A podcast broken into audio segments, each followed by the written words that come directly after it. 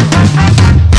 大家好，我是丽芳，这里是王立芳的亲子观点。每个亲子教养的决策都是个人观点所形塑的，你的个人观点决定到你的思维模组哦。王立芳的亲子观点在许多收听平台都可以听得到，这里是我在陪伴孩子们养成思维或自己思维整理的一个园地哦。那你有任何的疑问想要跟我们联系，可以到我的粉丝专业或加入王立芳的亲子观点赖社群，跟社群里面的父母一起聊天。今天来了解一件事情哦，就是呢，有一天呢，就是工作室里面的父母里面哦，有一半的。人哦，就有一大部分的人，我们是打还是在同个学校的哦。那这一群小孩的爸爸妈妈们就去参加了所谓的家长日。那那天是星期五，隔天要补班，所以我就跟他们讲说，诶那瑜伽课上完，篮球课上完，我就带他们回工作室写作业哦。那自从我儿子被某个国小的老师霸凌之后，我就再也没有去参加任何的一个家长会，因为我觉得当我被认出来我的身份的时候，其实会影响到我儿子的真正的身心发展。我不希望他没有犯错的机会，我不希望他没有捣蛋的机会，我希望他有所有的错，然后在这个错里面思考跟呃成长哦。所以，其实我不希望有太多的价值跟东西在他们身上。但是我其实后来蛮反省的一件事情是，我的孩子们其实也不适合我去。后来就觉得我越来越没有办法去家长日了哦。那很大的一部分的原因是因为这两个孩子太会思考了。最近很多人在问我，就是我一直在研究那个 ChatGPT 的事情，就是 AI 的问题哦。那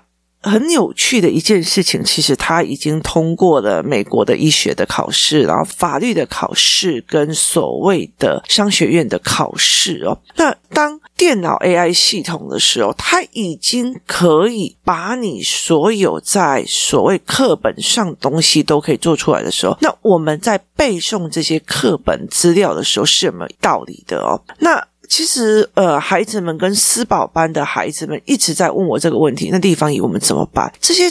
课本里面的所有的内容，它其实都可以输入进去，然后马上生成。那我们该怎么办呢？那后来其实我女儿有讲过一件事情，她就说：“妈妈，我觉得你很可怕哦。为什么？你知道吗？因为我以前在专科的时候没有上过统计学跟会计学。那有上过统计学跟会计学，诶，那个都是要自己一直在那边算，然后一直在那边写的。那后来呢，我没有办法接受，因为我就一直被挡哦。那为什么呢？因为他那时候是操作法，它不是一个。思考模式，那我我常会讲一句话：电脑以后可以取代，就不要叫我的人脑血哦。那后来，呃，我我常常也是这种逻辑哦。所以其实有时候你在看孩子在读书的那些内容，其实我会觉得，嗯嗯嗯嗯，就蛮那个的。那我在我的孩子很小的时候，我在 Teacher Pay Teacher 里面，我就有。很多的呃教案是让他做阅读思维跟判断的。那现在我觉得呃，我必须要更迫切的陪我儿子去做这一块哦，去做这一块的思维模组判断。那我会。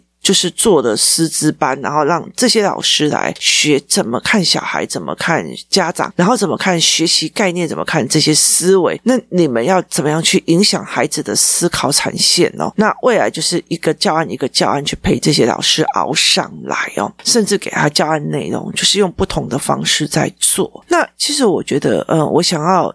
讲的一件事情是在所谓的 AI 系统里面，它变成的是未来只有两种了，一种就是你有想法去操控或者是判别 AI 的人，另外一个就是手游下面的呃，例如说，你就是别人给你什么球，别人谁用什么玩具，别人给你什么招式，你就接招的那一个人哦，就是被玩的跟玩的的人这样的思维模式。那我常常会在讲说，可是问题在于是老师说的就是对的，老师这样说你就这样做，老师就这样。算你就这样算了，这样子的孩子其实他就是一个接招的孩子哦，所以他就会相对的比较辛苦一点。我一直很认同一件事情哦，在 AI 的这个世界里面，体制跟学校老师跟家长的观念不是那么快可以改变，所以他考验的是每一个。家长的一个能耐，那所以你怎么去看这一件事情？你怎么去看？呃，这个东西的逻辑不对，那个东西的判别不对，这个说法不对哦。像昨天我就看到一个中国传出来的一个对台湾的说法，他就说台湾因为 COVID-19 已经两千万人死亡了，他怎么推估这样子？那我们就会觉得说，哦，两千万，台湾只有两千三百万人口，所以我们沿路都看到是什么啊？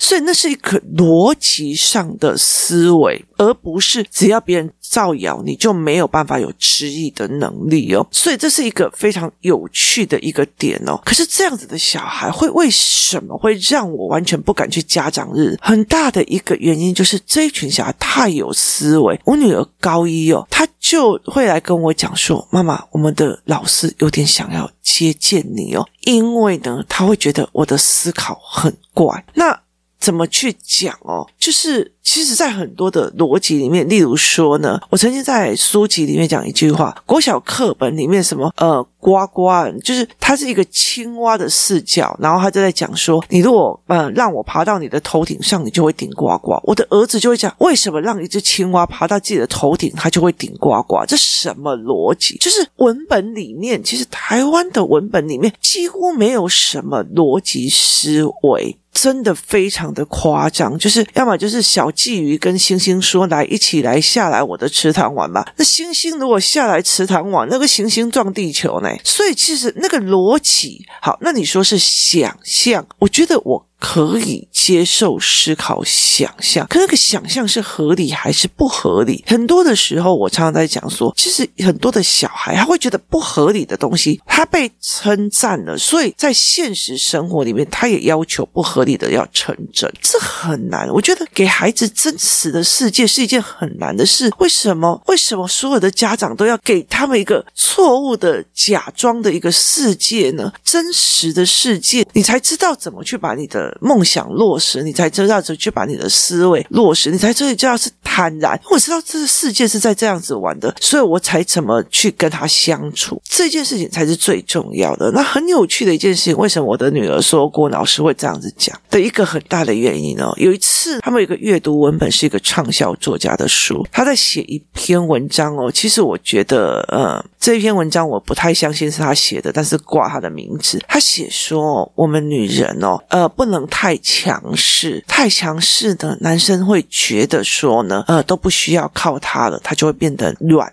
烂哦。那我们也不能太不作为，太软，因为你会让男生觉得你是个负担。所以怎么去拿捏又温柔又怎样啊？他就在讲这一种议题。就老师的学习单上面写说。请问你看完这篇文章，你对男人的有什么样的思维模式？你知道我女儿写什么吗？男人好麻烦，他真的不能自己坚强一点了。他自己遇到任何的一样的女人，是不是可以自己调整心态，就是欣赏不同的女人的美？他就觉得男人很麻烦，啰嗦死了。你有点意思吧？什么都要捧着他们的情绪。然后老师就嗯。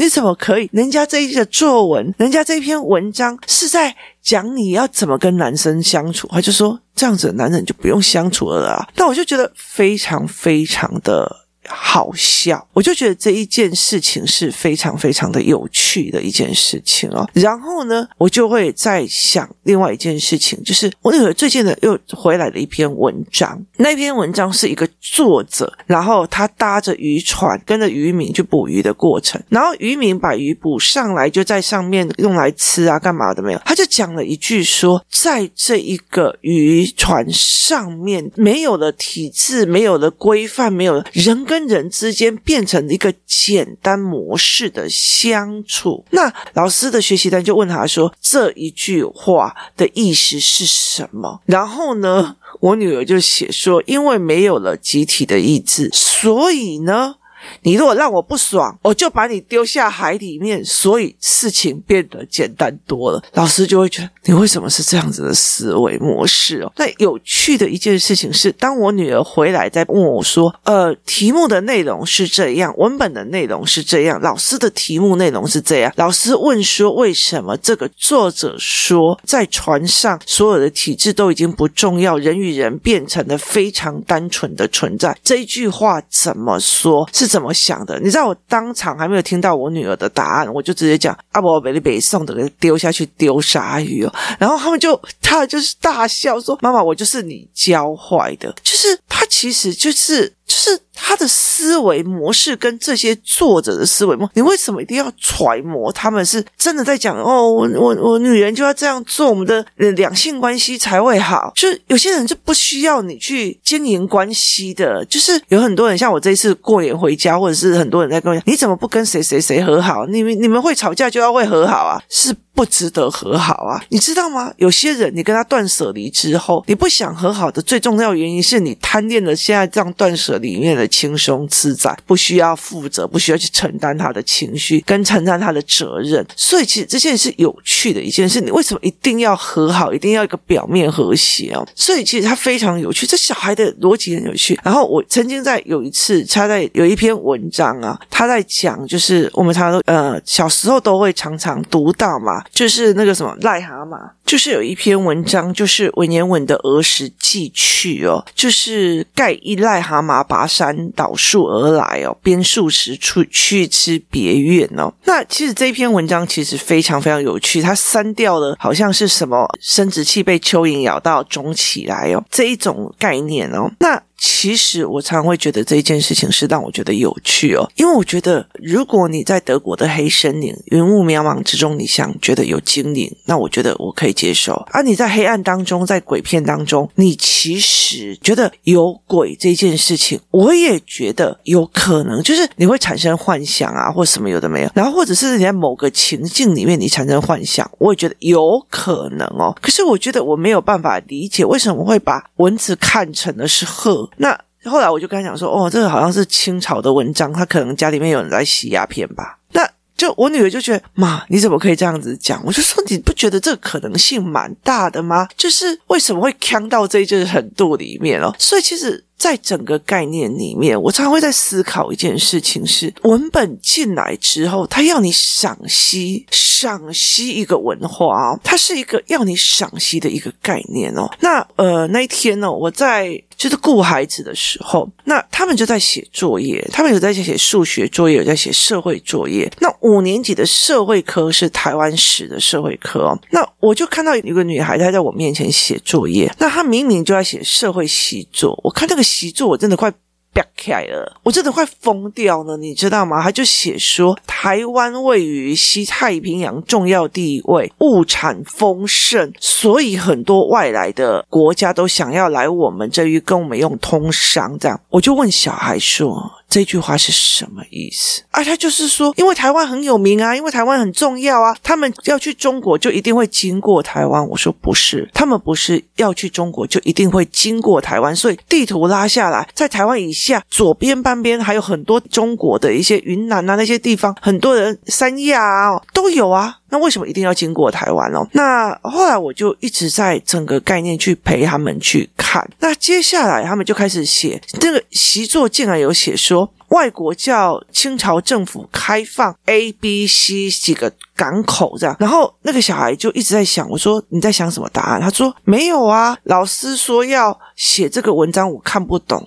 原来他是某个小孩说，呃，外国叫中国，然后开放几个港口，有打狗啦、鹿港啦，然后富尾啦、基隆，然后我就跟他讲说，有鹿港吗？哦，没有鹿港。原来这一句话错误的地方是没有鹿港。我就说他在让你从课本里面，换句话说，去挑某一个的答案是。对跟错，我真的没有办法去理解一件事情哦。我从以前到现在，我从以前到现在，我常常在思维，就是所谓的教育体制，在刚开始民国三十八年他们来的时候，在做教育的改革，在教育的过程里面，他希望你喜欢中华文化跟历史，所以他会把它变成很故事化。台湾目前为止，所有的历史故事，所有的历史的书，所有的历史的漫画，都在。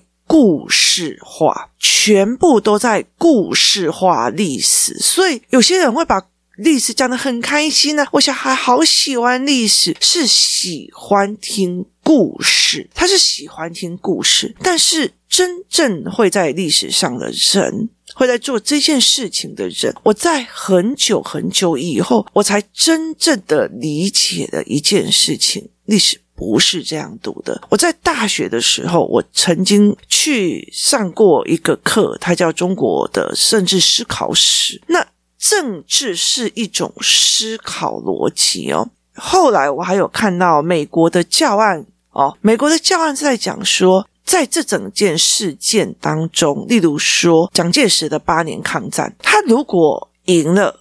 好，而且他还杀掉了所有的共产党。好，那么现在的社会局势跟世界局势会怎么办？这个叫做局势的演化。可是我看到最厉害、最厉害的一种教学的模式是。在这一个情境里面，那个氛围里面，人心的思考里面，人心的要件里面，它是做了什么集体的选择而成为历史，或者是他是做了什么个人的选择而成为历史？也意思就是说，当历史重新要盖来的时候，你有没有去想过？诶，这好像跟某某年的生活时间、人心取向。经济模式是一模一样的，而你才去做选择。所以，其实我曾经看过一个历史老师的教案，他是一个美国的文本。那他的思维模式是，他如果要去呃教莎士比亚，他是叫小孩们去做莎士比亚的戏剧。好，那。台湾也有做戏剧哦。台湾在所谓的呃国语课本里面有蔺相如那个蔺相如那一篇文章呢，它是把它做成了所谓的剧本体，而这个剧本体是让孩子们去上去演出来的。可是。美国那个老师在做这件事情的时候呢，他是真的让孩子去穿那个年代的盔甲。例如说，莎士比亚写《罗密欧与朱丽叶》的时候，他去让他们去沉浸在那个时候的盔甲。你要穿多重的盔甲，保护自己在那个地方里面，你要去扛出来那个重量。那你写字是要用那个鹅毛笔的那个墨水去写，它其实是很难的哦。但你要在那个情形下做。那个的选择性哦，所以像有很多人在问我说，就立方为什么我要学文言文哦？我就跟他讲说，你要想看看以前的人，他第一个还没有墨水哦，然后甚至没有纸的时候，他是怎么在把文字传下来的？我就跟他讲说，他是用竹简，那个竹简要刻要写要干嘛？其实是很累的哦，所以我能缩减，废话越少越好，所以后来就变成文言文。他并不是说我想要用个文言文，我们来掰一下，然后让人家觉得我很高级而去这样做的。所以，其实，在看孩子在看历史的这一块的模式的时候，他就觉得哦，他们就觉得台湾是个很好。我说，你当他们现在有 Google 吗？很清楚的看到哦，泰国现在物产丰富，泰国还有一个什么什么什么东西，那我们要来去。所以他是因为先知道了还是什么样的环境而去知道的，这才是一个最重要的一个思维模式。那。后来，其实我就带领了他们去看，说工业革命是从哪里开始的？一刚开始下西洋的时候是谁跑一次那个路线图哦？我之前在香港有买到一套书，它是把所有的征战跟所有的历史事件的地理的那个路线图都拉出来的一个概念哦。它是一套非常有趣的一个思维跟一个书籍哦。那我后来就在讲说，你知道吗？这件事情太可怕了。呃，孩子们在背的是他们开放哪几个港口？为什么？就那一天哦，我那因为很晚了，后来妈妈们回来哦，其实我觉得有个妈妈行动力很强，因为她女儿在写历史课，那我就跟她讲说：“哎，你们家有没有世界地图跟就是台湾地图？”你知道，她二话不说，马上冲到呃三民书局，把世界地图大帮的拿回来，然后把那个就是有。就是山形地形的世界地图也拿回来，那我就让孩子们讲说：好，你告诉我，英国人来台湾，然后用茶叶，就是种茶这一件事情，你告诉我英国在哪里？西班牙人在哪里？葡萄在哪里？你知道他们在美洲找英国跟西班牙跟葡萄牙，我就觉得说这件事情让我觉得非常的有趣哦。那你们怎么去理解地图的？脑海里面跑到美洲去找，跑到美洲去找英国跟西班牙、葡萄牙，那你怎么去读的？就是很大的一个部分是孩子怎么去读的。那后来我就跟他们讲，好，他们的路线图到底是怎么样？那之前我有让他们看泰剧的《天生一对》哦，所以你看到泰剧的《天生一对》在那个他们的时代里面，他们有西班牙人，有荷兰人，有呃希腊人，甚至跟法国有经商。好。他们是为什么而来的？为什么会有一堆港口？好，那个逻辑是在于是。泰国也在他们走过来的这一条航线上，所以他们就想说，好。课本怎么写？你知道吗？在那个时期，台湾进口鸦片跟呃纺织布料，然后出口茶叶、唐，然后我就会觉得说，呃，台湾的历史是在告诉你，记得哦，记得那个时候是发生了什么事，把它背起来就好。它没有思维跟角度。我后来跟他们讲说，我就用了地图，然后来来，我们这个船要这样子走，所以他们会去从哪边开始走。于是我就带领了他们依照潮流跟航线，然后跑到这边去。他们会先去泰国，所以泰国在他们有看那个天生一对，去看那种所谓的外国势力。其实泰国的历史其实是非常有趣，他们对国外势力跟新知的接受度的态度，其实让我觉得蛮有趣。他其实天生一对已经颠覆了，就是解答了我非常多的历史上跟宗教学里面的疑问，那后来我就会再开始慢慢的就带他们看哦，他们到中国，他在台湾的时候他们是怎么思考？是呢，台湾的高山到河流到所谓的出海口是很近的，他跟英国比起来，英国人喜欢喝茶。你用 TA 的概念来看，我的消费者喜欢茶，可是，在英国里面采茶跟种茶的部分其实取茶不易，而且他又。呃，从种茶的部分到他们的重要都市又很远，可是，在台湾不一样。台湾种茶的地方，它的就是高山到。平地其实是很短的距离哦，因为我们的那个层次性，所以你必须要让他看呃丘陵地啊，然后台湾的海拔、台湾的山的结构、地理结构，然后接下来就来开始看山哦。我会建议大家去一趟那个所谓的茶叶博物馆哦，大溪上面有个茶叶博物馆，那个讲解可以去听一下。可是我可以告诉你，我的孩子们去听那个讲解的时候，他们没有感动，反而我很感动。为什么？我后来发现他们没有地理知识，它一个很重要的原因是他们把茶在那个地方，他用丘陵种完以后，在那边制茶叶以后，他就把它掉到下面的那个河里面，然后。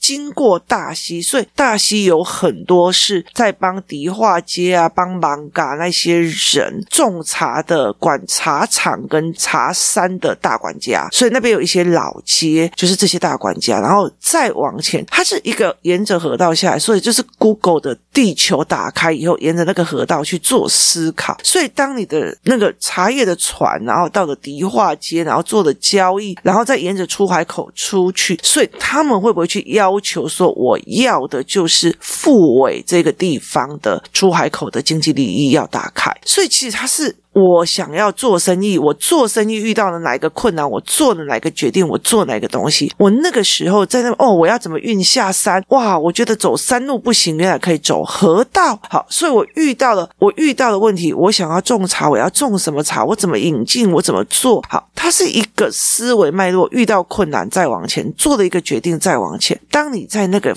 氛围跟环境的时候，你怎么思考对方的选择决策？然后一路这样子下。下来，所以它是一个连贯的因果脉络，是一个思维模组，是一个环境当地的习俗去做出来的，就好像莎士比亚的那个段时间是一样的。他们老师叫他重建的一件事情，你去看一下，他们十五六岁的人背着那身盔甲在跟人家战斗，然后他要用鹅毛笔字沾那个墨水笔去写文章，在那个窗境之下，莎士比亚所产生出来的作品是什么样的氛围？跟思维模式，它让你去看到他的选择。历史是环境现象跟当下的氛围，跟当下的认知跟。资讯所做出来的选择，当孩子不是用这个角度，而是在被啊，他要清朝要让他开放呃几个港口啊，然后这样那个东西，其实小孩会觉得很无趣。他并不是一个哇塞，原来是这样想的，原来他们当初遇到是什么事情是这样做的，他。并不会变成这个样子，但是为什么呃历史课本会这样教或怎么样？其实有很大的一个部分是统治者，或者是说我们当初的政府经营者是怎么样的思考模组。这会让我觉得，我常常会讲讲一件事情：我人生最正确的一个选择，就是去读的政治系，去站在一个集体利益的思维里面去想事情，而不是永远站在个体的思维去讲事情哦。所以。同样一句话，集体利益跟个人思维，很多的一件事情，集体要改变不是很快，但是呢，它考验的是每个父母的呃应变能力跟新思维能力。在 AI 这个过程里面，孩子要的是思维跟思维的逻辑。与其是被清朝要开放哪几个台湾的港口给外国人，那你还不如让孩子们去看那个时候的那一个人为什么用什么决策想要把。英国的茶叶种子拿来台湾，而造成台湾后来是出口茶叶。好，那为什么台湾又是进口鸦片？我们是这。教科书写的好像是我们有意识进口茶叶，所以我就会引导孩子去这样子想：你怎么怎么去想这个决策过程？对于这个人，他空着船拿着大量的白银来买你的茶叶，他却没有办法从你这里赚到钱的时候，他的心理模式是什么？那他做了哪些努力？他做了哪些所谓想要把产品推销出去的努力？可是却没有办法得到真正的市市场，那后来他又做哪个决策，赚了大把的白银回去，这才是引导孩子思维的一个非常重要的一个理念跟思维模式。包括我们进口所谓的丝绸跟纺织的布料，那我就会问他们说：所以我们进口的是什么？台湾人穿的都是英国的服装吗？那他们才会再去从航道里面去想：哦，没有哦，就是他们。几乎就是会去印度啊，然后去泰国，然后再来台湾，所以他们是一个连锁的，一个是航道的，遇到事情。交易贸易的思维模组，引导孩子去做这样的思维模组，而不是一直在用讲故事的方式在用。所谓以历史为引荐的一件事情是，你要去了解在那个环境之下，为什么那一些人会做出这样的选择，有没有其他的可能性跟可能的思维。当这个做完以后，我儿子回来的时候，他常常问我一句话，说：“妈妈，为什么以前的人会殉情？”他也很没有办法理解一件事情是啊，人家不爱你，或者是家长反对啊，你就去一个地方，笨，就是两个人就落跑啊，为什么一定要死呢？他说，因为呢，以前的那一群人在那个城乡里面就走不出那个城乡，就是这个乡镇跟另外一个乡镇离太远了，然后他也曾经看过别人来他们的乡镇里面是怎么被集体的。排挤，所以他们会认为，除了在我这个乡镇做这件事情，我没有地方可以走了。其实这也是历史的一个思维模式。我在跟我的孩子来讲说，其实我的孩子去任何一个国中或高中，或者是他虽然是学习障碍，但是我有办法去帮他。问题在于是，当你再去面对这些课程跟课文的时候，他的。价值值不值得你去争取？这才是非常重要的一件事情。在 AI 会越来越发达的过程里面，我们要去思考一件事情：或许要考上永远的第一名，考上了所谓的医学院。好，那接下来呢？另外一个事情是在于是，为什么我们那么讨厌上班、讨厌补班，却那么害怕科技吃掉你的工作？今天谢谢大家收听，我们明天见。